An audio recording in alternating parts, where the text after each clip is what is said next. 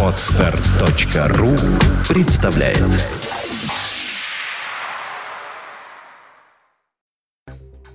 Здравствуйте, уважаемые слушатели! Редакция сайта бухгалтерия.ру подготовила для вас обзор самых обсуждаемых новостей недели с 11 по 17 марта.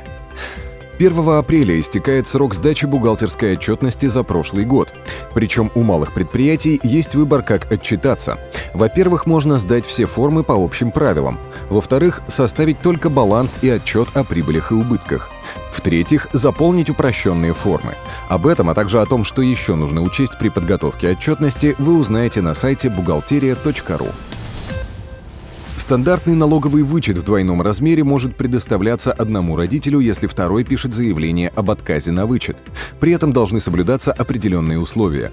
Например, родитель должен был получать доходы, облагаемые по ставке 13%, а также ребенок должен находиться на обеспечении этого родителя. Разобраться в тонкостях кадрового учета и соблюсти требования трудового законодательства поможет новый раздел электронного биратора «Сотрудники и вы».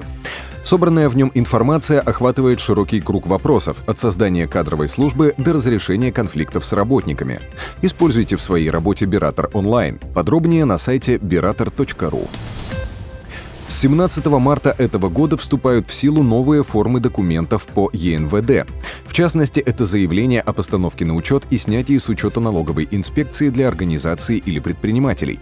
Кроме того, утвержден их электронный формат и порядок заполнения. Теперь, помимо информации по счетам и электронным денежным средствам, банки обязаны предоставлять налоговым инспекторам справки о наличии депозитов, а также выписки по вкладам.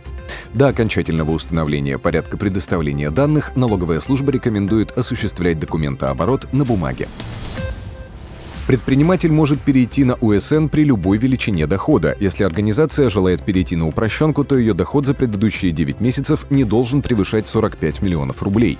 Но это требование не распространяется на предпринимателей, ведь прямого указания в законе на это нет. При этом предпринимателю, уже применяющему УСН, следует соблюдать общее правило о величине доходов. Так, превышение доходов свыше 60 миллионов рублей по итогам года приведет к утрате права на спецрежим. Если работник не утратил право на стандартный вычет по НДФЛ, ему не нужно писать каждый год новое заявление на вычет. Бумагу достаточно написать один раз. Напомним, что стандартные налоговые вычеты предоставляются работникам на основании их письменных заявлений.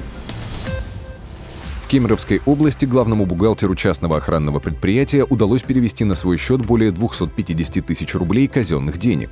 В отчетных документах 30-летняя мошенница фальсифицировала данные о расходах, указав, что деньги были перечислены за услуги контрагентов и в качестве перечислений в пенсионный фонд.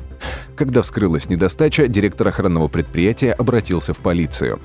На суде женщина признала свою вину. Ей было назначено наказание в виде полутора лет лишения свободы условно. Также экс-главбух обязана возместить ущерб, причиненный предприятию. На этом мы заканчиваем обзор важных событий за неделю. Самые актуальные новости вы всегда сможете найти на сайте бухгалтерия.ру. Спасибо, что вы были с нами. Слушайте нас через неделю.